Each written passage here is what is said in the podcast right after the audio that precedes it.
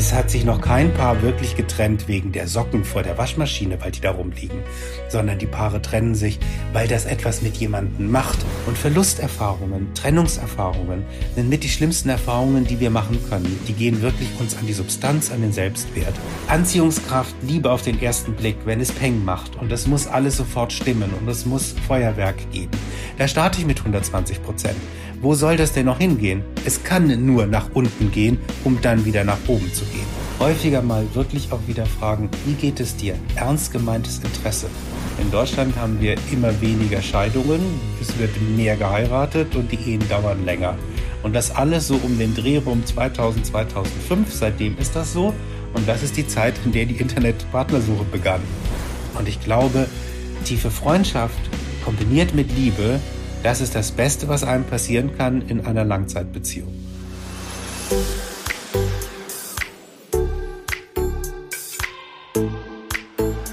Der Gast aus 307. Stories aus dem privaten Wohnzimmer von Daniel Stock und seinen Freunden.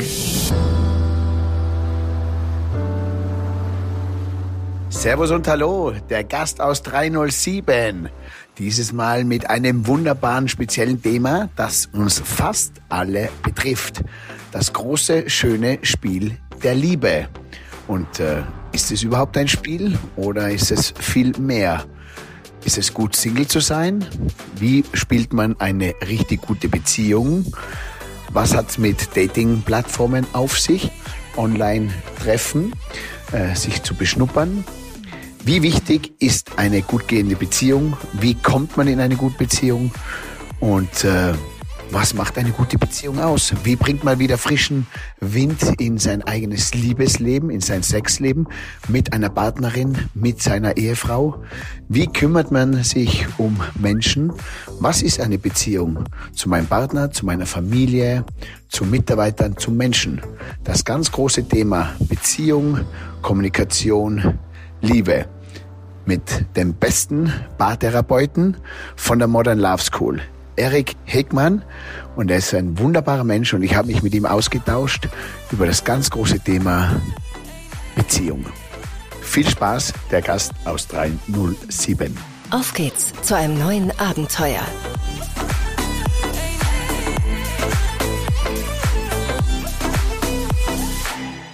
Lieber Erik Heckmann, herzlich willkommen in meinem Podcast Der Gast aus 307. In meiner neuen Staffel 2022 geht es viel mehr um unser Leben und äh, ich nenne es, wir sind einmal zu Gast auf dieser Welt. Wie spielen wir es? Und ähm, da bist natürlich als allererstes du mir eingefallen, denn dieses Spiel, das wir ein ganzes Leben lang versuchen zu spielen, dieses Rennen, das wir mitmachen, basiert natürlich überwiegend über die Kommunikation und über Beziehung. Ich würde sagen, wir in unserem Leben, wir führen viele Beziehungen.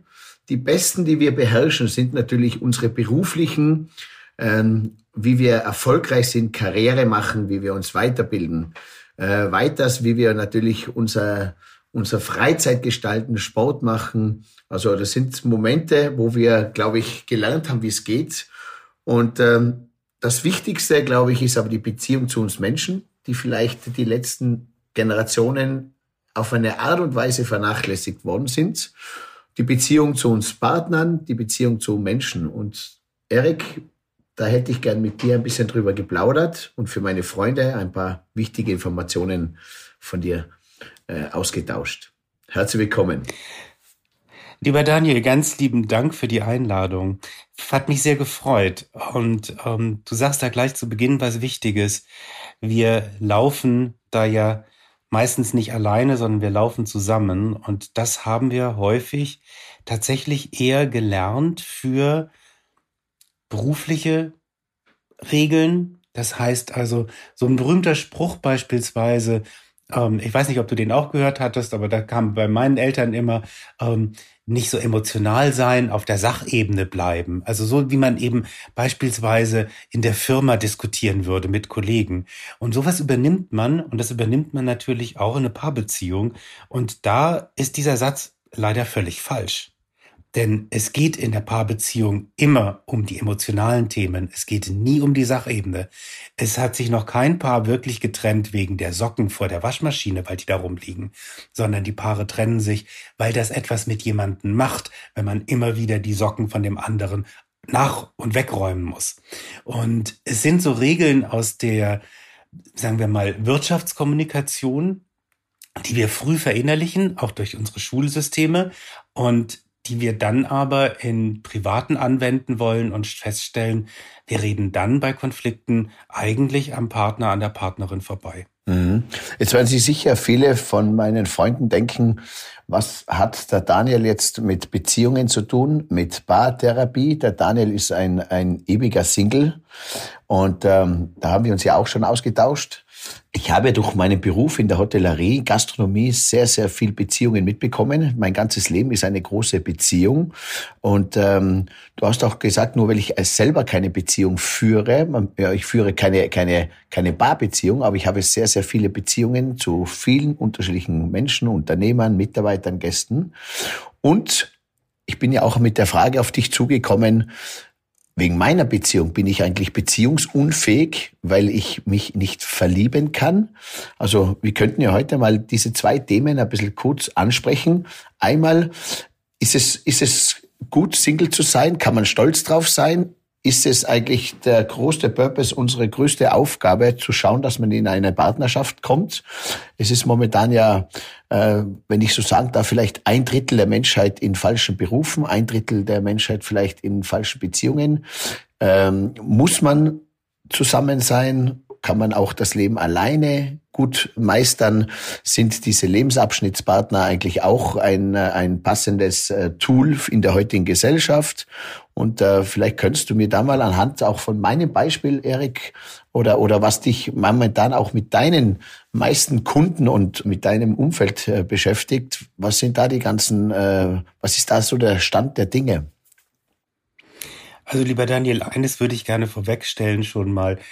Man muss keine Beziehung führen, um ein glückliches Leben führen zu können. Also natürlich kann ich als Single sehr glücklich durchs Leben gehen. Und wahrscheinlich ist es so, dass die meisten Singles dadurch, dass ja wirklich alle Menschen sich schon nach Bindung sehnen, dann einfach auch wirklich ein gutes soziales Netzwerk haben. Das heißt, viele gute Freundschaften pflegen. Das sind auch Beziehungen, das sind auch Bindungen und auch die tun uns gut. Und die häufigsten Fragen tatsächlich, die ich von Singles erhalte, das ist meistens zwei. Warum gerate ich immer an die Falschen? Und bin ich beziehungsunfähig? Die erste mit, warum gerate ich immer an die Falschen, die kann man leicht beantworten. Nein, ähm, die wählen wir uns selber aus, aber man kann gut mal einen Blick drauf werfen, warum man sich immer wieder diese Person raussucht. Und beziehungsunfähig, ich glaube nicht wirklich, dass es beziehungsunfähig gibt.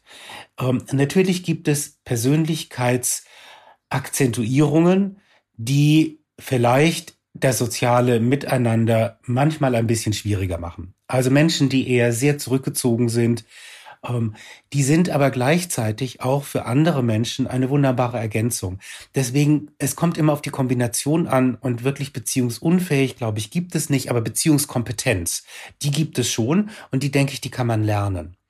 Beziehungskompetenz lerne ich natürlich ein Stück weit auch in meiner Kindheit schon von meinen Eltern. Wenn meine Eltern beispielsweise nie streiten, zumindest nicht vor mir, ähm, als Kind, und dann sich plötzlich trennen, ähm, dann ist das ein ganz komisches Signal, was dieses Kind mitbekommt. Das kommt dann aus heiterem Himmel.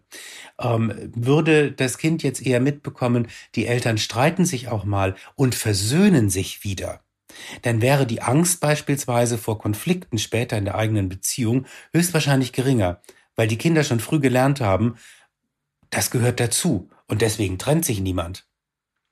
Also insofern, es gibt schon viele Faktoren, die auf das einzahlen, was man Beziehungsfähigkeit, Beziehungskompetenz nennen könnte. Aber wir Menschen sind soziale Geschöpfe. Wir brauchen Nähe, wir brauchen Verbindung, wir, wir brauchen Austausch. Ähm, wir brauchen das für unsere Entwicklung. Und das muss keine Liebesbeziehung sein. Es müssen einfach sicher erlebte Verbindungen sein. Das ist äh, genau richtig. Ist ganz ein guter Hinweis auch, weil ich auch immer sage, auch auf umgekehrt Gäste können sich gerne beschweren. Es kommt oft auf das Wie drauf an, wie man es macht. Und vielleicht ist das auch ein guter Anstoß, gerne auch einmal einen Konflikt mit den Kindern, vor den Kindern austragen, aber auch auf die Art und Weise, wie man gegenseitig spricht, mit welchem Respekt und vielleicht auch einmal ein Kind mit einbeziehen, aber ein gewissen Alter, wie das Kind das wahrnimmt. Vielleicht, vielleicht, wir haben ja viele Generationen zu wenig immer die Kinder gefragt, sondern wir haben eigentlich ihnen immer gesagt, wie es funktionieren soll oder geht und haben sie eigentlich auch nur übernommen. Aber aus der Perspektive des Kindes haben wir eigentlich gar nie gefragt. Äh, Erik, Wer, wer hat das größere Beziehungsproblem in der heutigen Zeit bei so vielen Singles? Sind es die Frauen? Sind es die Männer? Naja, also rein zahlenmäßig muss es ja ungefähr gleich aufgehen. Ne? Also ähm, insofern denke ich mal, es ist weniger ein geschlechtstypisches als ein persönlichkeitstypisches Thema, ob ich jetzt gut mit einem Single-Dasein zurechtkomme oder nicht. Und ähm, man kann sagen, nach Statistiken beispielsweise, es gibt von Parship und von Elite-Partner und wie sie alle heißen, natürlich ganz viele Statistiken dazu. Das ist ja deren Geschäft. Man kann ungefähr sagen, 90 Prozent der Singles suchen tatsächlich auch eine Beziehung. Und 10 Prozent ungefähr sagen aber auch, aufgrund von ihren vorherigen Erfahrungen oder vielleicht auch einfach von ihrer grundsätzlichen Einstellung, brauche ich nicht, will ich nicht, muss ich nicht haben. Und ich finde das vollkommen in Ordnung. Den 90 Prozent, denen kann man natürlich ein bisschen helfen und unterstützen. Man kann ihnen Tipps geben. Aber ich glaube, die meisten, die kriegen das schon auch alleine hin. Also ähm, ganz viele Frauenzeitschriften und Webseiten geben so banale Tipps, Do's und Don'ts für Singles, was sie tun müssen und tun sollten, worauf sie achten sollten, wo ich mir dann immer denke, ich glaube, das wissen die schon alle selber. Die sind ja nicht doof. Die haben nur Erfahrungen gemacht, die möglicherweise diese Partnersuche sabotieren. Was meine ich damit? Wir führen heute mehr Beziehungen als unsere Eltern, unsere Großeltern und Urgroßeltern zusammen. Und da hat auch Online-Dating natürlich was mit dazu zu tun, weil wir haben unglaublich viele Möglichkeiten, Kontakte zu knüpfen. Das war vorher einfach nicht so einfach. Und diese Beziehungen enden ja nun für Singles immer wieder mit einer Enttäuschung oder mit einer Zurückweisung, sonst blieb, sonst wären sie ja keine Singles mehr. Das heißt, die machen eine negative, schmerzhafte Erfahrung nach der anderen. Und Verlusterfahrungen, Trennungserfahrungen sind mit die schlimmsten Erfahrungen, die wir machen können. Die gehen wirklich uns an die Substanz, an den Selbstwert.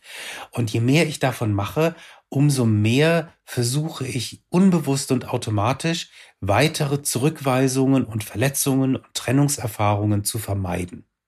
Und damit fange ich möglicherweise dann an, tatsächlich meine Partnersuche zu sabotieren. Ein Beispiel wäre, wenn ich sage, ähm, ich suche nicht, ich lasse mich finden. Das ist eigentlich ja der Satz, ähm, ich will nicht bedürftig wirken, ich will da nicht irgendwie mich bei jemand anbiedern müssen, ich will selbstbewusst sein, was erstmal richtig ist. Auf der anderen Seite kommt aber auch an, Bevor ich mich für jemanden interessiere, muss diese andere Person mir Sicherheit geben, dass sie es wirklich ernst meint. Die muss erstmal vortanzen. Die muss mir erstmal das Gefühl geben, okay, auf diese Person kann ich mich einlassen. Und das wiederum ist keine Beziehung auf Augenhöhe. Diese Dynamik ist eher ungünstig, weil dann jemand anders nämlich sich erstmal beweisen muss. Und das führt dazu, dass solche Personen natürlich dann auch genau an diese Personen geraten, die dann eben häufig unbewusst vielleicht einen Glaubenssatz haben, ich muss mir Liebe verdienen, ich bin nicht gut genug. Und diese Dynamik zwischen Forderung und Rückzug, ähm, die führt meistens einfach nicht zum Erfolg. Und das ist das, was ähm, manche Kolleginnen und Kollegen häufig als toxische Beziehungsdynamik bezeichnen. Also wenn eine Person sich Liebe verdienen will und immer festklammert, also verlustängstlich ist und auf der anderen Seite auf jemanden trifft, der eher in sich zurückgezogen ist, der eher seine Autonomie bewahren möchte und der Angst hat, verletzt zu werden und aus diesem Grund Nähe erst gar nicht zulässt, also bindungsängstlich ist. Und Verlustangst und Bindungsangst sind zwei verschiedene Seiten der gleichen Medaille nämlich eines verletzten Selbstwertes. Es geht darum, Trennungserfahrungen zu vermeiden. Der eine klammert und hält fest und der andere lässt den anderen erst gar nicht so nah ran, dass es zu einer Trennung und zu einer Verletzung kommen könnte.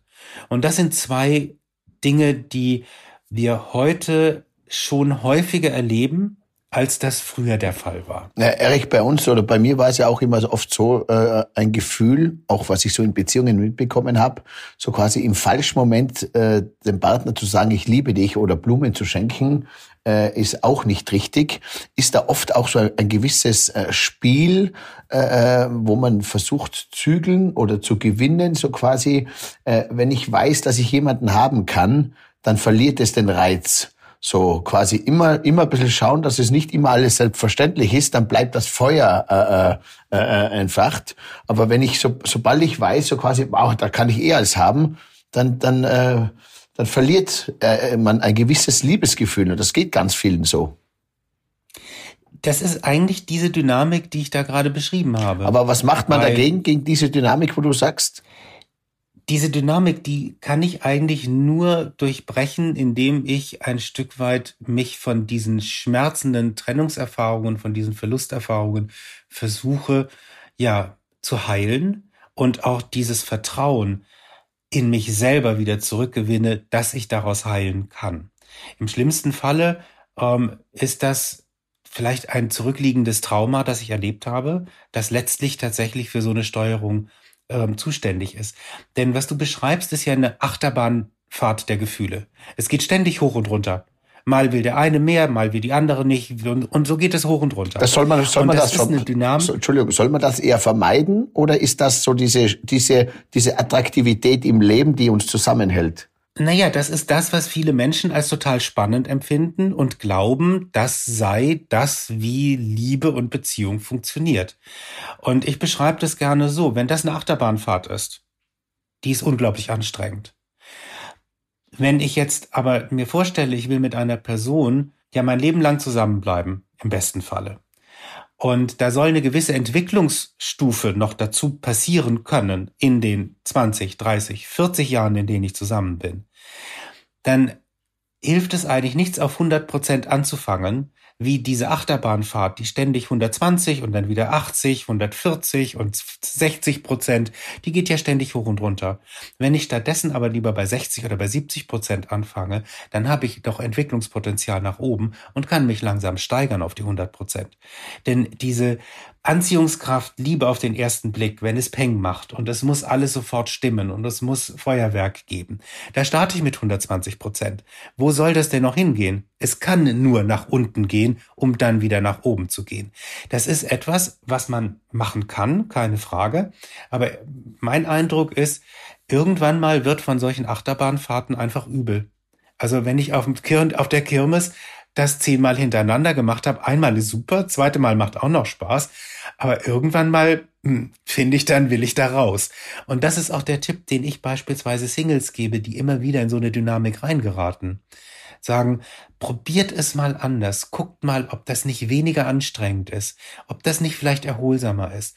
Nicht um jemanden kämpfen zu müssen, sondern mit jemanden zusammen zu sein, der das gerne möchte, der das will, das kann so einfach sein, wenn man sich von ein paar Dingen löst, wie man glaubt, dass eben Beziehungen beginnen müssen.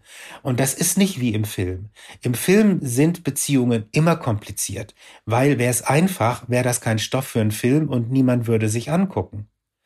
Insofern, man darf sich davon nicht so sehr leiten lassen. Ich nenne das Phänomen die Disnifizierung der Liebe wie wir uns wirklich von solchen Sachen mittlerweile heute beeinflussen und steuern lassen. Wenn man sich anguckt, wie Langzeitpaare zusammengekommen sind, dann ist das immer, das war nicht beim ersten Date, das war nicht Liebe auf den ersten Blick, das war meistens, ja, wir waren uns sympathisch und dann haben wir festgestellt, da ist auch mehr und dann ging es langsam nach oben.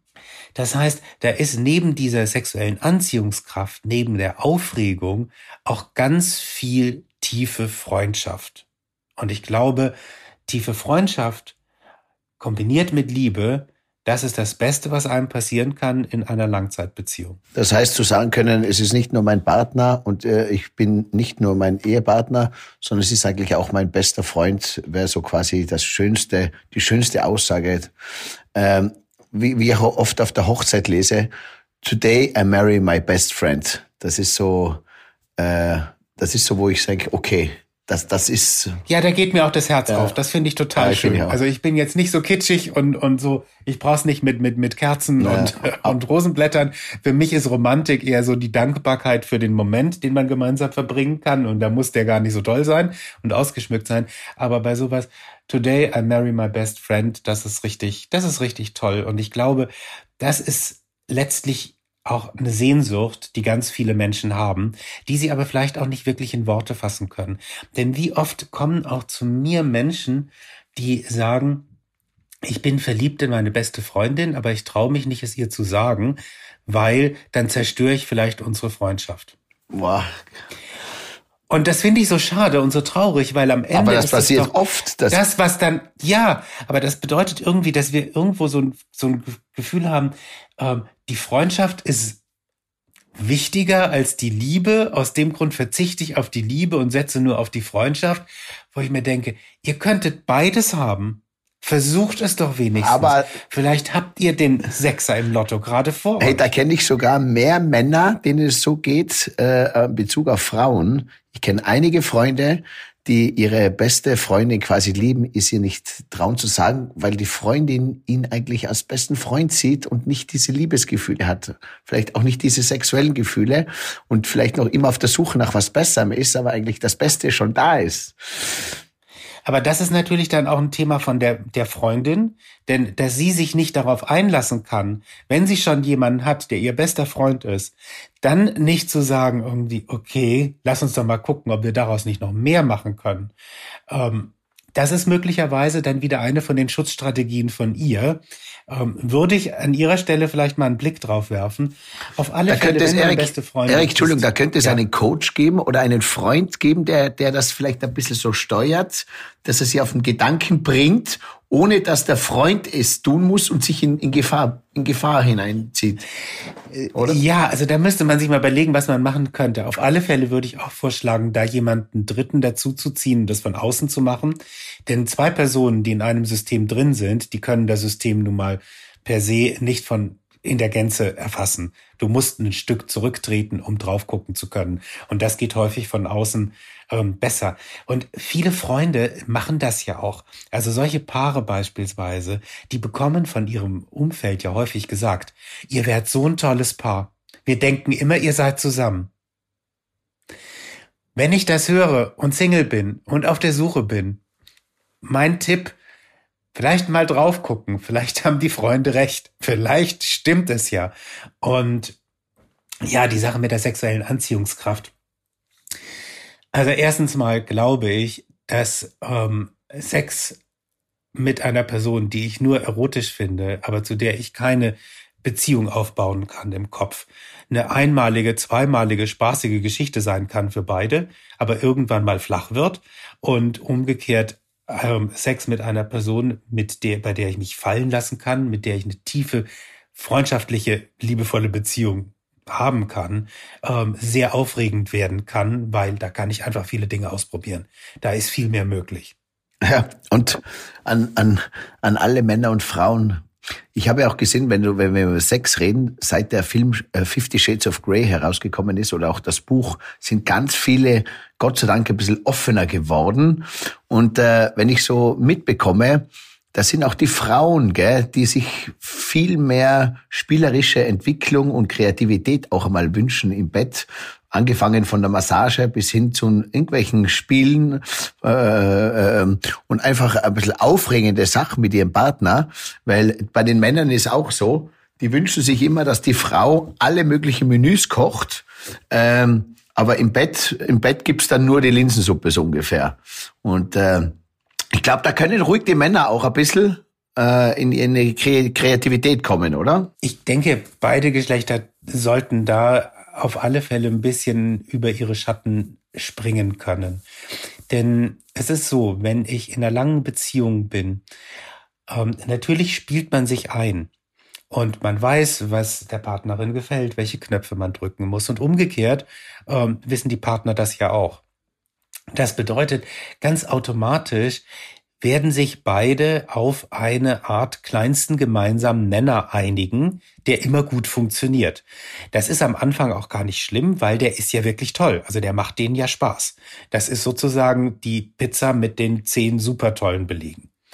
Nur wenn ich das zehn Jahre, 20 Jahre immer nur die gleiche Pizza esse, egal wie super die ist, wird es irgendwann mal Fahrt. Das heißt, ich muss einfach den Mut haben, auch Dinge auszuprobieren. Und dazu gehört auch ein bisschen aus dieser Komfortzone rauszugehen und zu sagen, wo sind denn meine Grenzen? Ähm, an welchen könnte man sich, an welchen könnte ich mich denn mal ranwagen? Was könnte ich denn probieren? Das bedeutet, die Partner müssen unbedingt Davon bin ich überzeugt, lernen über ihre sexuellen Fantasien und ihre sexuellen Wünsche zu sprechen. Okay, jetzt habe ich es. Ich unterscheide hier sexuelle Fantasien und Wünsche. Das eine Fantasien ähm, ist das, was im Kopf ist, was mich antörnt, was vielleicht den Schalter umlegt für einen Orgasmus, der Film, der da abläuft. Und die Wünsche ist das, was ich wirklich umsetzen möchte. Und ich glaube, Paare müssen lernen, über beides zu sprechen. Und wenn sie das nicht tun, dann können sie es auch nicht gemeinsam ausleben. Und das bedeutet, entweder es verkümmert oder es wird mit anderen Personen ausgelebt. Erik, was ist dein Tipp? Es gibt Partner, die, bei denen ist das eingerostet über zehn Jahre. Wie kommt man da jetzt so nach einer zehnjährigen Beziehung, zwei Kinder schon großgezogen? Wie, wie startet man da die Initiative, wieder zu sagen, so, lass uns da noch mal richtig frischen Wind reinzubringen? Gibt es ganz viele Ansätze. Ähm, sehr individuell, kommt aufs Paar drauf an. Also es gibt beispielsweise den Ansatz zu sagen, man macht mal eine Pause von Sex und nimmt sozusagen den Stress ganz raus.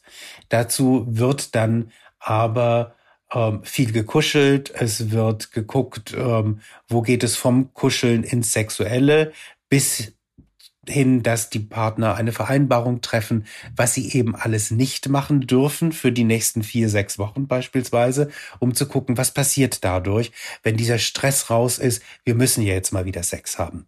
Dann gibt es andere Paare, bei denen funktioniert vielleicht besser tatsächlich zu sagen, wir verabreden uns für Sex. Denn wenn ich wie du gerade beschrieben hast, einen Tagesablauf habe, vielleicht mit Kindern, ähm, mit mit Job, ähm, mit allem, was dazugehört. Das ist unglaublich schwierig, einen Übertritt von diesem Alltagsraum in den erotischen sexuellen Raum wieder zu schaffen. Ich habe nicht plötzlich Lust auf Knopfdruck. Und wenn ich das habe, dann heißt es noch lange nicht, dass die zweite Person in der gleichen Sekunde das auch hat. Also ich sitze beispielsweise zu Hause schon seit einer Stunde, hatte Homeoffice, Partner, Partnerin kommt nach Hause und ich hatte Zeit irgendwie jetzt mir so ein paar erotische Fantasien auszuleben. Die andere Person kommt gerade aber aus dem Verkehrsstau und hat Parkplatz gesucht. Ähm, das wird wahrscheinlich nichts werden mit dem Timing. Also muss man anfangen, ähm, sich zu verabreden, wäre auch eine Möglichkeit. Eine andere Variante ist, die finde ich sehr schön und die mag ich gerne. Ähm, die Partner schaffen sich eine kleine Box. Und zwar so eine hübsche Box. Also nicht einfach irgendwie nur so ein Papierkarton. Und da werfen beide Partner ihre sexuellen Wünsche und Fantasien als Zettel rein. Und jeder der Partner darf zu jeder Zeit diese Box öffnen und reingucken und selber was reinwerfen. Das nimmt diesen Druck raus, dass man darüber reden muss. Schatz, wir müssen reden, ist für die meisten Menschen eher eine Androhung als etwas, was sie gerne machen wollen. Und das ist so schade. Und das nimmt da auch den Druck raus. Und ich erfahre so ein bisschen was, ach, darüber, das findet mein Partner auch toll, interessant. Und ich kann aus meiner Erfahrung aus der Sexualtherapie sagen, fast alle Partner, die Angst davor haben, ihren Partnern ihre sexuellen Wünsche und Fantasien offen zu legen. In der Paartherapie kommt fast immer das Gleiche. Was? Das ist es? Klar können wir das ausprobieren. Also im Kopf hat man viel größere Barrieren als dann tatsächlich in, in der Wirklichkeit. Und mit so einer Box kann man den Alltag vielleicht ein bisschen erotisch aufpeppen mit bestimmten Fantasien und Lust darauf machen, diese dann eben auch gemeinsam auszuleben. Super coole Idee. Ich habe da auch hin und wieder mal Partnern von mir den Tipp gegeben, sich auf einen Zettel die, die drei Plus und, äh, hinzuschreiben einen Partner und die drei Sachen, die sich wünschen, die er ver verbessert. Äh, und da ist auch oft, wie du gesprochen hast, beim Verbessern, was die Frau nervt, ist zum Beispiel die Zahnpasta äh, im Waschbecken in der Früh immer oder die, die Unterhose einfach neben dem äh, äh neben dem Korb liegt und nicht im Korb. Und oft sind es nur diese Kleinigkeiten, wo man dann draufkommt, hey, ach, das ist das Einzige, was dich stört an mir. Ja, äh, das könnte ich ja ganz schnell verändern und verbessern, gell? Ist ja oft. Es sind häufig kleine Dinge und, und ganz viel hat es natürlich auch mit Achtsamkeit zu tun, mit dem Gefühl, dass die andere Person ähm, sich auch gesehen fühlen kann, gehört fühlen kann, wahrgenommen wird. Ähm, nichts ist furchtbarer, als in einer Beziehung zu sein. Du hast das Gefühl, man lebt nur aneinander vorbei. Da sind gar keine emotionalen Kontaktflächen und Verbindungen mehr da. Aber hat das? Das ist das ist wirklich schmerzhaft und, und, und äh, traurig. Hat das damit zu tun, dass wir in einer ganz großen Ego-Welt leben, wo jeder so ein ganz großes Ego hat? Auch vielleicht in dem, dass ich sage, ich, ich kann keine Beziehung eingehen oder, oder ich habe den höheren Stellenwert oder ich bin der Mann, weil ich, äh, weil ich äh, das Geld nach Hause bringe oder ich muss die Zügel in der Hand haben. Sind wir da alle so von einem Ego getrieben, auch der Familie gegenüber und vor allem dem Partner? Also die meisten, die von dem Ego getrieben sind, die haben ja ein sehr schwaches, verletztes Ego, das sie versuchen, durch diese Aktivitäten eigentlich künstlich aufzubauen.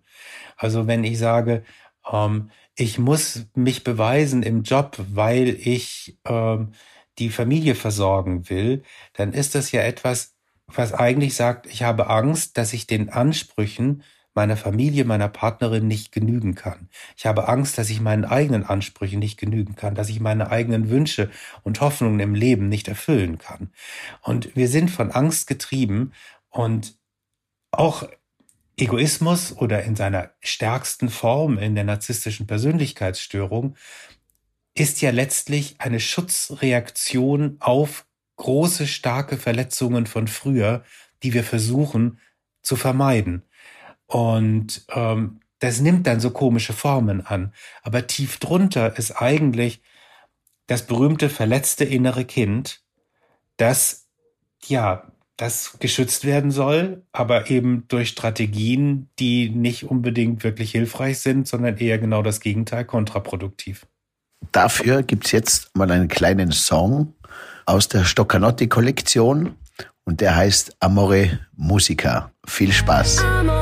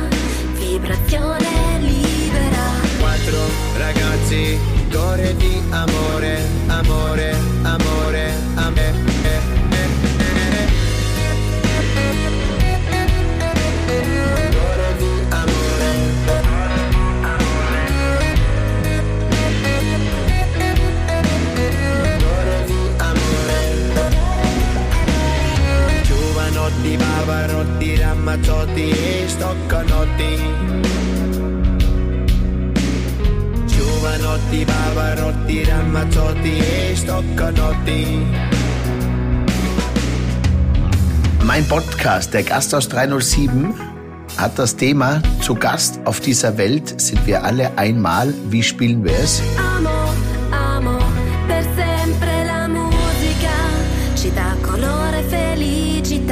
Und ich glaube, es ist ja jetzt der richtige Zeitpunkt zu sagen, hey, fuck, lass es uns doch machen, lass es mich doch machen, raus aus der Komfortzone. Warum mache ich mir schon Gedanken und sage ein ganzes Leben lang nein? Vielleicht auch jetzt dieser Corona. Äh, Turn, wo man sagt, es gibt eine neue Zeitrechnung vor Corona und nach Corona. Das hatten wir noch nie. Wir könnten jetzt den Anlass dazu nehmen, Sachen jetzt zu ändern in der Beziehung. Man merkt es ja auch, ganz viele Beziehungen verändern sich, trennen sich, weil warum soll ich noch mit einem Partner zusammen sein, wo ich nichts mehr empfinde äh, und noch 30 Jahre vor mir habe, die ich ganz schön leben kann. Ich bin einmal zu Gast. Warum traue ich mich nicht mit meinem Partner was zu verbessern? Und vielleicht wäre es jetzt ein, ein ganz schöner Zeitpunkt, einfach sich dazu trauen, ob das die Beziehung ist, das Sexuelle ist, die Kommunikation ist. Äh, und am besten bei dem Partner, für den man sich entschieden hat, anzufangen, es zu probieren, weil für den habe ich mich ja entschieden und dem habe ich ja vielleicht sogar das Ja-Wort gesagt und mit dem habe ich auch zwei Kinder.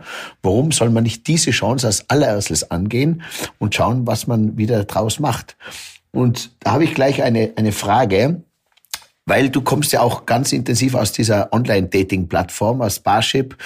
Ähm, Jetzt bin ich in, in Berlin und äh, ich bin 50 Jahre und da tue ich mich vielleicht leichter, mich irgendwo mal zu treffen. Äh, jetzt habe ich ganz viele Freunde in Österreich, dann vielleicht in Tirol und dann im Zillertal und im Zillertal noch in einem Hinterdux in einem kleinen Ort. Äh, was gibt's da Menschen dazu, sich dazu trauen, einfach dazu zu stehen, auch online-dating-mäßig etwas zu tun, um ihr Leben äh, äh, so zu richten, wie sie gerne hätten, äh, weg, wenn sie nicht einsam sein möchten, dass sie einfach sagen, okay, äh, ich finde ihn halt nicht in der Dorfkneipe und an der Tankstelle, sondern äh, ich bin auch da in einem kleinen Ort, aber ich traue mich dazu zu stehen, dass mein Partner, den ich äh, von einer Online-Dating-Plattform habe. Was kann man da Leute dazu ermutigen und jetzt vielleicht nicht nur die die Tinder-Generation, sondern vielleicht ein bisschen die Generation, die immer noch so bedacht ist, was denkt der Nachbar und was denken die anderen? Also ich denke mal tatsächlich, wie du sagst, die Tinder-Generation macht sich darüber sowieso gar keinen Kopf mehr. Ähm, denen ist das völlig völlig wurscht, wo die sich kennengelernt haben. Und am Ende des Tages ist diese Idee, dass der Ort des Kennenlernens eine Sicherheit, eine Garantie für die Qualität der Beziehung ausgeben würde, ja auch relativ albern. Da sind wir wieder wirklich bei der Disneyfizierung, nämlich bei diesem ähm, komischen Konstrukt, wie eine erste Begegnung aussehen muss mit Feuerwerk und zwitschernden Vögeln und, und ähm, Herzchen, die durch die Luft fliegen. Ich denke mal, Online-Dating ist eine riesengroße Chance, Kontakte zu knüpfen zu Menschen, denen man sonst in seinem Leben niemals begegnet wäre. Und mehr braucht es auch gar nicht. Also ich bin ja auch noch die Generation vor dem Internet und wir saßen im Café und haben Telefonnummern ausgetauscht. Wir sind in der Bar gewesen und haben Telefonnummern ausgetauscht. Und das war auch ein riesengroßer Kraftakt, den Mut zu haben, dahin zu gehen und die Nummer hinzugeben und sagen, ich würde gerne, hättest du Lust? Und wir hatten alle Angst vom Korb. Online macht das ja noch leichter. Aber was wir nicht machen müssen, ist online Mist zu verstehen als etwas mehr als diesen Kontakt zu knüpfen. Das ist nur der Auftakt, um überhaupt diese Telefonnummer zu bekommen. Alles andere passiert sowieso draußen im wahren Leben. Und ich kann nur raten, nicht lange texten, nicht lange sich Nachrichten schreiben und Mails hin und her schicken. Wenn der Kontakt einen positiven Eindruck macht, dieses super Ding da, was wir haben, mit dem wir Online-Dating machen, das Smartphone, mit dem kann man auch telefonieren. Großartiger Tipp. Lieber schnell anrufen und gucken, miteinander sprechen, bringt das was. Ähm, vielleicht ein Videodate machen. Da sieht man die andere Person schon mal mit, mit, der Gestik, mit der Mimik, man hört sie. Ähm, das macht, man hat auch noch einen Eindruck, wo sie wohnt, wie sie lebt. Also man sieht so ein bisschen, bisschen ähm, ins Zimmer rein. Das sind alles, alles Dinge, die durchaus ein Stück weit intimer werden können. Und ähm, nice to do. bis hin natürlich zu einem freundlich, bis hin zu einem raschen Treffen. Und es geht darum zu gucken, bei einem ersten Date, ist mir diese Person sympathisch genug, dass es ein zweites Date geben wird. Und nicht mehr. Das ist alles. Und wenn man das ein bisschen runterschraubt und sagt, Online-Dating ist die Kontaktbörse, um die Telefonnummer zu bekommen und das Mailen und Telefonieren und Videodaten ist eigentlich nur, um herauszufinden, ähm, sind, können wir uns sympathisch sein und dann stellen wir fest, wir sind sympathisch und dann geht es los. Und es ist unerheblich, wo wir uns treffen. Und und schon, ich möchte nicht sagen maßgeschneidert, aber man äh, man kommt da schon in einen Filter, wo man sich dann schon äh, über eine Online-Plattform schon einen passenderen Partner äh, äh, aussuchen kann, wenn man das so nennen darf, oder wo ich schon Kriterien weglasse, ob das, wenn mich was stört, wo die einen eingeben, Rauchen, Haarfarbe, äh, ist ja alles legitim und und und fördert das Ganze, oder? Das tut es sicherlich auch. Also es ist ja so, dass seit, ähm, zumindest in Deutschland ist das so, ähm, laut Statistischem Bundesamt, wir führen, in Deutschland haben wir immer weniger Scheidungen, es wird mehr geheiratet und die Ehen dauern länger. Und das alles so um den Dreh rum 2000, 2005. Seitdem ist das so. Und das ist die Zeit, in der die Internetpartnersuche begann. Ähm, es gibt auch mehrere Studien, die sagen, dass die Online-Beziehungen also sozusagen diese, diese bewusste Entscheidung für eine Online-Partnersuche und für eine Beziehung, dass die tragfähiger sind als diese schicksalsorientierten Beziehungen, die vermeintlich auf der Liebe auf den ersten Blick basieren wir werden sehen, wie das, wie das ist. Dafür müssen wir wahrscheinlich noch ein paar Jahre warten mit Langzeitstudien. Aber da ist schon viel dran, weil es ist eine bewusste Entscheidung. Und ähm, heute jüngere Leute, wenn man die fragt, wo suchen die einen Partner, die sagen ja nicht mehr, dass sie beim Ausgehen einen Partner suchen, sondern die gehen zu, aus, um zu feiern und Spaß zu haben in der Gruppe. Ähm, Im Gegenteil, es geht sogar so weit, dass man sagt, na ja, also was ich irgendwie in der Bar kennenlerne, ist dann eher vielleicht ein erotisches Abenteuer, eine sexuelle Fantasie, die man gemeinsam auslebt, aber eine Beziehung wird da nicht draus. Das, was in meiner Generation im Prinzip noch der Anfang war für eine Beziehung, der potenzielle, nämlich jemanden da draußen kennenzulernen, ist heute eher, nee, weiß ich nicht, ich gucke lieber im Internet. Also insofern, ich verpasse auch ganz viel, wenn ich diese Möglichkeiten des Internets gar nicht nutze. Und wenn es um ältere, ähm, alleinstehende Personen geht, muss ich auch sagen, ähm, 50 plus, 60 plus, 70 plus. Das war früher echt traurig, wenn die noch eine Partnerschaft eingehen wollten. Da gab es den Tanztee. Bei uns in Hamburg auf der Reeperbahn gab es ein Café sonntags für 60 plus Tanztee. Das war einmal die Woche immer die gleichen Leute, die man da gesehen hat. Das ist traurig. Wir haben heute so viel mehr Möglichkeiten. Und ich denke, man kann die nutzen und man sollte die auch nutzen. Jetzt stelle ich mir gerade vor, auch in, in Tirol zum Beispiel, auch so wie bei mir im Zillertal, wenn dein Partner gestorben ist, dann hat man ja eigentlich äh, keine Berechtigung gehabt, sich einen neuen zu suchen, weil da musste man eigentlich einsam alt werden, ohne den Partner trauernd, weil allein schon wegen der Gesellschaft hat man sich nicht getraut, quasi, jetzt ist der Mann gestorben, jetzt hat sie zwei Jahre später, holt sich einen anderen, den anderen Nachbarn, weißt du? So? Also ähm, eigentlich, eigentlich ja, wenn ich so denke und wie man heutzutage sagt, sorry, das Schlimmste ist, glaube ich, allein einsam zu sein, wenn man nicht einsam sein möchte. Das glaube ich auch. Und ich denke mal, wir haben das jetzt auch während Covid ja mitbekommen, dass viele Partnersuchende sich sehr, sehr einsam gefühlt haben. Und auf der anderen Seite stellten wir fest, wie gut, dass wir dieses olle Internet hatten. Denn trotz alledem, was man immer kritisieren kann über Oberflächlichkeit und all diese Dinge und Umgangsformen, am Ende ist es doch ein Segen, dass dort, wo wir 24 Stunden am Tag sind, nämlich mit unserem Smartphone im Internet, wir dort auch neue Kontakte knüpfen können und bestehende Kontakte auch wieder stärken können. Ähm, ich denke, ohne das Internet wären viele Menschen während äh, der Pandemie noch einsamer und würden sich noch mehr alleine fühlen. Also am besten nicht lange zögern, sondern äh, traut euch und äh, geht's einfach diesen Schritt, den ihr euch im Kopf eh schon so oft durchgespielt habt und macht es einfach. Ob das ist, auf eine Online-Dating-Plattform zu gehen oder jemanden anzuschreiben, jemanden zu fragen. Äh, wer weiß, was sich der andere eh auch schon die längste Zeit denkt. Und eins weiß ich auch, und das habe ich gelernt durchs Hotel, durch meinen Gastgeber, äh, äh, Syndrom sozusagen einfach Menschen ansprechen. Es macht Spaß und äh, allein wie oft man überrascht wird, dass der andere sich so freut, das ist allein schon beim Grüßen oder beim Kompliment machen oder beim Loben. Das würde ich mir auch wünschen, dass man viel mehr uns gegenseitig wieder ansprechen. Äh, denn das Online ist das eine, aber sich sehen, spüren und riechen können, das ist dann eigentlich dieses ausschlaggebende Gefühl, das dann äh, das Herz so richtig höher schlagen äh, lässt, oder? Daniel, du sagst da was ganz Wichtiges. Gerade dieses, aufmerksam durch die Welt gehen, mal auch auf ein Lächeln erwidern und nicht gleich erstarren und ängstlich auf diese zur Seite schauen, sondern einfach mal zurücklächeln und auch mal freundlich Guten Morgen zu sagen. Vielen Menschen scheint das zunehmend Probleme zu bereiten, weil sie, und das ist meine Vermutung, Angst haben, dass das dann nicht erwidert wird, dass sie zurückgewiesen werden. Und ja, die Gefahr besteht natürlich. Das ist richtig. Aber nach meiner Erfahrung ist das eher genau andersrum.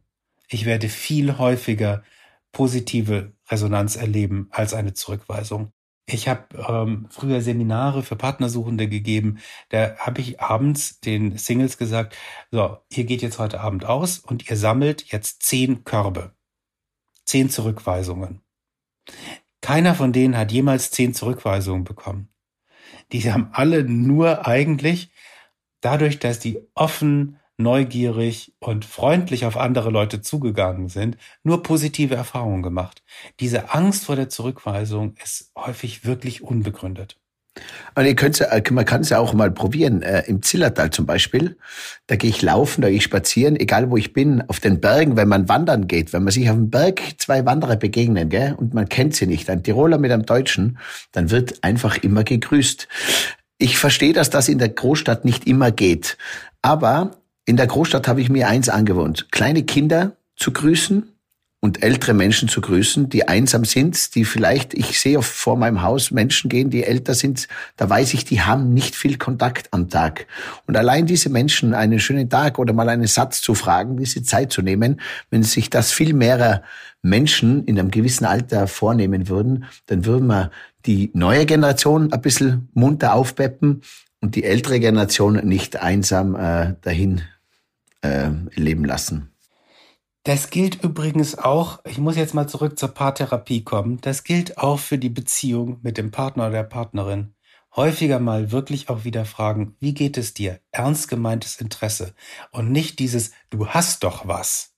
Nicht diese Frage, sondern wirklich auch dieses tägliche Gespräch über den Tag. Was hat dich heute am meisten beschäftigt?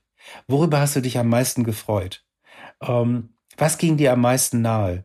Das sind Gespräche, die auch die Beziehung immer wieder lebendig halten und immer wieder den Partnern das Gefühl geben, ich bin nicht alleine hier. Ähm, das ist der Grund, warum wir das machen. Das ist der Grund, warum wir auch unsere Konflikte austragen, weil wir einfach immer wieder feststellen, wir haben eine emotionale Verbindung. Und die passiert nicht von alleine. Die muss ich aktiv immer wieder herstellen.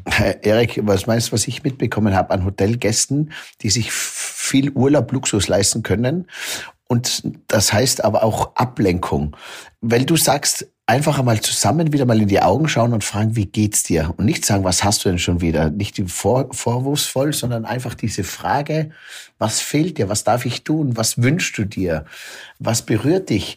Ähm, macht man selten, weil man geht entweder mit Freunden essen, immer große Freunde, immer gleich auf eine Party, dass ja nie der Moment kommt. Im Urlaub, gemeinsamer Familienurlaub, sind wir uns doch ehrlich, bei den meisten ist der gemeinsame Familienurlaub, die Kinder sind, vermischen sich in Hotels mit anderen Kindern und wir selber sind dann auf Tischen mit anderen Freunden und an der Bar und haben diesen Moment gar nicht mehr, äh, uns auszutauschen. Überlegt mal, wer von den Liebesbahnen noch gemeinsam schlafen geht und sich gemeinsam oft ins Bett legt und gemeinsam ansieht oder geht man unterschiedlich, weil die Frau vorgeht und der Mann sagt, ich bleibe noch an der Bar, weil er diesen Moment des Alleinseins nicht möchte. Und wenn man dann zu Hause ist und man weiß, es könnte man reden, dann läuft Fußball und dann darf auch keiner mehr stören. Also da kann man sich schon einmal ein bisschen äh, selber an der an den Ohren oder an der Nase nehmen, sozusagen, um einer Beziehung etwas Gutes zu tun. Äh, weil zu mir haben ja auch immer die meisten Menschen gesagt, Daniel, warum hast du denn keine Freundin? Warum hast du keine Beziehung? Und ich habe mir oft gedacht, bevor ich so eine Beziehung habe, wie ihr es oftmals habt, mit diesem Respekt oder mit dieser Liebe, bevor ich so etwas mache, habe ich lieber keine. Und Daniel, damit hast du eine deiner Schutzstrategien vor Verletzungen bereits ja auch im Prinzip benannt und erkannt, nämlich weil ich sehe, dass das immer so endet, brauche ich das gar nicht erst eingehen. Das ist eine Schutzstrategie eben vor genau dieser verletzenden Situation.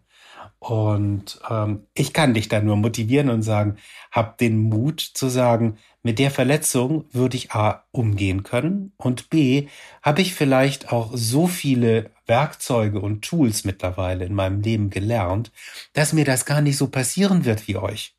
Ich werde nämlich mit meiner Partnerin anders kommunizieren. Ich werde nämlich ganz andere Dinge erkennen und Aufmerksamkeit zeigen, so dass es zu so einer Situation erst gar nicht kommen wird. Es gibt dafür ja wunderbare Werkzeuge, die man lernen kann, die man üben kann, wenn man sie eben nicht in früheren Beziehungen oder auch durch seine Eltern vorher gelernt hat. Also Meister, wir sind alle nicht als Kommunikationsmeister vom Himmel gefallen. Danke für den Support an myuweed.com, das coole und clevere Gesundheitsportal. Für mich, für dich, für uns alle. Lass dich inspirieren. Ich habe noch so viele Themen, aber ich glaube, wir werden auf jeden Fall äh, im neuen Jahr noch einen zweiten Podcast machen über dieses Thema, weil ich finde das eigentlich für mich das Spannendste. Es ist einfach Beziehung, ist Kommunikation und die Kommunikation braucht Beziehung oder man braucht es in der Beziehung und drüber steht an allem dieses große Wort Liebe. Äh, mich hat mal einer gefragt, wie erzieht man Kinder oder was ist das Wichtigste an einer Beziehung oder was ist das Wichtigste an, an, an einem Gastgeber zu sein äh, oder ein Team zu führen. Und da kann ich, kann ich nur sagen, es gibt nur ein Wort, das ganz oben drüber steht und das Wort ist Liebe. Alles, was man mit Liebe macht, wird zu dir heranwachsen und wird, mit dem wirst du Spaß, Erfolg äh, und, und glücklich sein, sozusagen, wenn du, wenn das Wort einsetzt. Wenn du irgendetwas machst und das Wort Liebe nicht mit hineingeben kannst, dieses Gewürz oder dieses, diesen Wert, dann, dann musst du dich fragen, ist es das Richtige, was du tust oder was du machst? Und das hilft oftmals zu erkennen, ist es das Richtige oder mache ich es auch richtig? Ja, es ist immer eine Abschätzung einfach auch, ist es mir das wert? Der Mensch ist ja, wie jedes Lebewesen auf diesem Planeten, ein Energiesparer. Also das heißt, wir tun nur dann etwas, wenn wir das Gefühl haben, wir haben auch was davon. Und es gibt viele Dinge, die haben keinen konkreten Nutzen sofort. Wir kriegen nicht erst wieder was davon. Aber fast alles, was wir tun können, wenn wir uns überlegen, das tun wir aus Liebe, aus Begeisterung, weil es uns Freude bereitet. Das ist etwas, wofür wir natürlich brennen können und wofür wir Energie einsetzen sollten und können. Und ähm, damit bleiben wir dann auch nicht auf der Stelle stehen. Damit haben wir immer einen Motor, der Entwicklung möglich macht. Und jetzt muss ich natürlich einen, einen Tipp weitergeben, auch weil äh, ganz viele von meinen Freunden natürlich aus, aus der Gastronomie sind, aber auch Gast und Gastgeber. Man ist ja oft beides mehrmals am Tag, Gast und Gastgeber. Und die große Frage ist immer, wie führt man auch Menschen? Und äh, da heißt es ja heutzutage, ui, wenn man nur ein Team führen möchte und müsste, müsste man eigentlich Psychologieausbildung äh, studiert haben oder, oder in, eine, sich da in diesem Feld tiefer ähm, hineinknien. Ich habe es durch deine Modern Love School gelernt. Du hast eine Modern Love School äh, für Beziehungen, für Partner aber ich kann eigentlich allen Unternehmern nur äh, einen Tipp geben, die selber Beziehungen führen zu ihren Partnern, zu ihren Kindern, aber auch zu Mitmenschen und vor allem auch zu ihren Mitarbeitern. Und daher dieses Mitarbeiterproblem auch ja so groß ist. Es ist nichts anderes als eine Beziehung, die man mit einem Mitarbeiter führt und das noch viel intensiver. Ich habe immer gesagt, würde man sich um den Menschen so kümmern wie um die Buchhaltung oder über, über, über die Bilanz, die man äh, haarscharf immer nachgeht, dann äh, hätten wir dieses Beziehungs- und Mitarbeiterproblem nicht. Sag jetzt mal, die Bilanzen und alles sind auf den Cent genau, picobello und die Buchhaltung. Aber bei der Beziehung zum Menschen und zum eigenen Partnern ist man sehr, sehr nachlässig und lässt es sehr, sehr schleifen sozusagen. Äh, Hauptsache die Bilanz passt, weil die ist ja lebenswichtig. Äh, Deswegen kann ich nur einen Tipp geben und vielleicht kannst du kurz etwas dazu erzählen, auch zur Modern Love School, weil man lernt dort aufs, äh, mit Liebe Beziehungen zu führen und das hat mir sehr gut getan und ich habe schon einigen Unternehmern in der Gastronomie weiterempfohlen und die haben sich bedankt bei mir, weil sie draufgekommen sind, was eigentlich es heißt, eine Beziehung zu einem Menschen zu führen.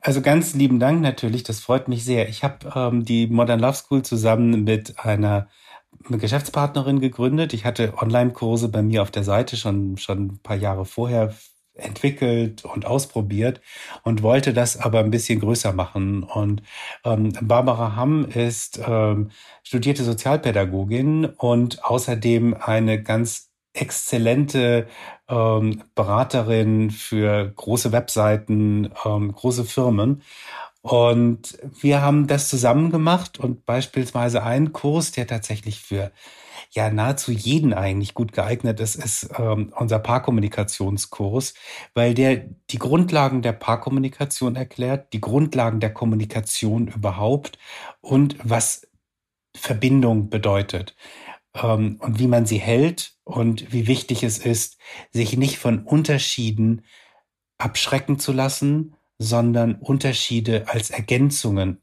anerkennen zu können und sie sozusagen zu nutzen das nimmt so viel Konfliktpotenzial plötzlich, wenn ich mir überlege, dass das, was der Partner, die Partnerin in der Situation macht und mir gerade nicht passt, in anderen Situationen genau das ist, was ich eigentlich von ihr oder von ihm erwarte. Und weil du das Beispiel mit dem, der Teambildung gesagt hast, die größten Fehler, den man machen kann, ist, ein Team zusammenzustellen, das völlig identisch ist mit einem selber. Weil dann habe ich nur die gleichen Ideen, die gleichen Blickwinkel, die gleichen Verhaltensweisen, aber ich brauche immer etwas, was mich ergänzt, was mich auch herausfordert, was mich motiviert und inspiriert. Und das sind eben die Unterschiede. Wenn ich die als bedrohlich empfinde, dann habe ich Angst davor, aber dann gehe ich nur in eine Richtung. Bei Paaren sage ich immer, wenn beide Partner gleich sind, dann kommen sie beide mit dem gleichen Werkzeugkoffer für Probleme und Konflikte. Wenn die unterschiedlich sind, dann haben die zwei Werkzeugkoffer. Und das bedeutet, sie können auf viel mehr Probleme reagieren als mit dem einen Koffer, wo sie zwei Geräte dafür haben. Es braucht allerdings eben die Toleranz und ja, auch die Geduld, dann vielleicht dem anderen Partner zu zeigen, wie die eigenen Werkzeuge funktionieren und natürlich den Mut auch mal die Werkzeuge von dem anderen auszuprobieren und der muss das dann aber auch zulassen. Also es ist nicht einfach, ganz klar, aber die Möglichkeiten sind so viel größer dadurch und deswegen ähm, kann ich das nur empfehlen. Es heißt, Gegensätze ziehen sich an. Ich meine, wenn zwei Alpha-Tiere sind und beide äh, in der ersten Reihe stehen und laut sind, kann funktionieren. Äh, wenn es ein Gegenpol ist, tut's oft gut. Aber es gibt ja auch dann diese Grenze, wo man sagt, hey, wir sind so verschieden, ich, du liebst Steak-Restaurant, ich lebe vegan, ich lebe äh, Smoothie, du Rotwein, ich liebe die Wärme, du die Kälte, ich gehe Golf, gerne Golf spielen und ich lese Buch. Weil wenn, wenn zu viele, zu viele Komponenten sind, die äh, sich trennen, dann muss man, muss man sich ja dann auch überlegen, wo, welche, welche Stunde bleibt dann noch äh, gemeinsam. Natürlich muss ich für mich schon Grenzen ziehen können. Also ich muss sagen können, was passt noch zu mir? Wo müsste ich mich zu sehr aufgeben in dieser Unterschiedlichkeit? Aber häufig ist es ja so, dass die Unterschiedlichkeit erstmal einfach nur als bedrohlich empfunden wird. Und es gibt fast immer Lösungen. Also ähm, ich arbeite ja in der Paartherapie natürlich ganz viel mit Paaren, die in dem Moment ihre Unterschiedlichkeit als extrem bedrohlich erleben. Ähm, auf der anderen Seite waren das häufig genau die Dinge, die sie zuerst einmal zusammengebracht haben. Das war das, was so faszinierend wirkte. Und vielleicht braucht es einfach dann wieder ein bisschen mehr Toleranz und ein bisschen mehr Verständnis füreinander, dass man diese Andersartigkeit auch akzeptieren kann. Denn es ist ja so, wir alle sagen, wir sind einzigartig. Das bedeutet aber ja auch, dass alle anderen anders sind als wir. Und damit müssen wir dann aber auch leben. Nett gesagt und gut. Es ist, ähm, ich habe mir ein paar Punkte aufgeschrieben für unseren nächsten Podcast, den wir bald machen werden. Und zwar auch Tipps, nochmal richtige Tipps für Singles, die keine Singles sein möchten. Tipps für Beziehungen, die nicht so super funktionieren. Dann auch dieses Alleinsein, Sehnsüchte habe ich mir aufgeschrieben, ist auch noch ein Thema. Äh, was macht man mit Sehnsüchte? Was ist das Schöne an einem Dauersingle sozusagen? Und ähm, wie, wie geht eigentlich auch Kommunikation? Vielleicht können wir da im nächsten Podcast noch ein bisschen plaudern. Dieser erscheint auch auf meiner Gesundheitsseite MyUbi und da findet ihr auch Erik in der Rubrik bei You und bei We Kommunikation auf der Seite MyUWe findet ihr auch dann diesen Podcast und alle Links zu Erik, äh, zu der Modern Love School. Und äh, ja, folgt ihn auf Instagram. Er gibt momentan in Deutschland in allen möglichen Zeitungen und äh, Fernsehsendungen äh, viele, viele wertvolle Interviews und viele, viele wertvolle Beziehungstipps. Und nicht nur Tipps, sondern auch Erlebnisse. Und äh, es tut nur, nicht nur mir gut, ich stehe auch dazu. Ich bin auch so ein, ein Single. Will ich einer sein? Will ich einer bleiben? Warte ich noch auf die Liebe meines Lebens? Warte ich noch auf meinen besten Freund? Und da ist es immer ganz gut, mit seinem guten Freund wie den Erik drüber zu plaudern. Danke, Erik, für deine Zeit. Ich freue mich. Und äh, ich Daniel, lasse. Vielen lieben Dank für die Einladung. Ich habe mich sehr gefreut. Willst du, hast du noch irgendeinen Satz, was du noch loswerden möchtest oder was du noch mitgeben möchtest allen? Vielleicht ein, vielleicht einen Satz noch, weil ich immer wieder gefragt werde, gibt es denn den einen Tipp für die glückliche Beziehung? Ähm, den gibt es natürlich nicht. Aber was wirklich hilft ist, was ganz eigentlich einfaches, Freundlichkeit. Freundlicher Umgang, zugewandte Kommunikation ist einer der Schlüssel für eine glückliche Beziehung. Und das wird häufig unterschätzt, wie wichtig Freundlichkeit ist in einer Liebesbeziehung. Das hast du sehr schön gesagt. Und wenn man sich schwer tut mit Freundlichkeit, dann, bevor man falsch reagiert, einfach mal ein, zweimal atmen, Zeit vergehen lassen, dann kommt vielleicht die Freundlichkeit von alleine. Man ist oft zu allen anderen Menschen, die man nicht kennt, freundlicher wie zu den eigenen, die man in den eigenen vier Wänden äh, lieben gelernt hat. Auch das ist ein bisschen was, was man äh, sich verbessern muss. Ich habe zum Beispiel auch viel Beziehung wieder aufgebaut zu meiner Familie, seitdem ich vom Hotel weg bin. Und äh, deswegen würde ich auch zum Abschluss, ich habe einen Song gemacht, auch eigentlich zwei, Erik. Und zwar einer heißt ja auch, äh, oder mehrere. Einer heißt Love, Sex and Fitness. Und der heißt, das, da kommt es im Song vor, Love a Day, Sex at Night, Fitness in the Morning.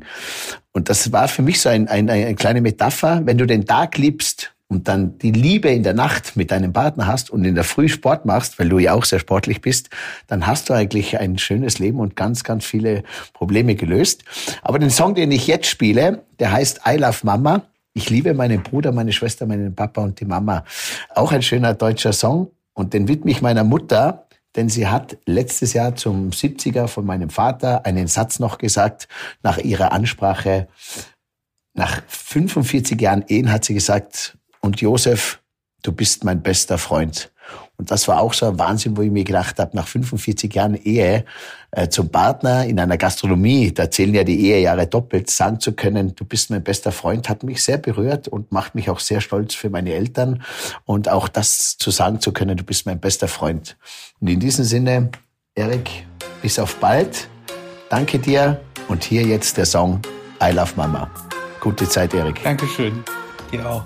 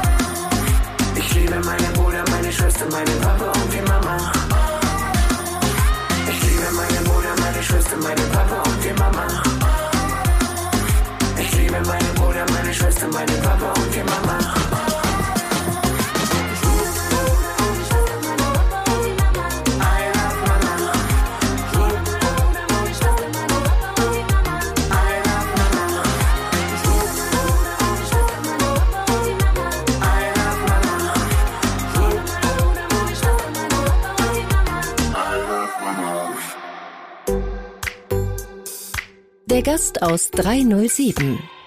Hey, und hier noch diese Info für dich. Wenn dir diese Folge gefallen hat, dann like sie oder teile sie mit deinen Freunden.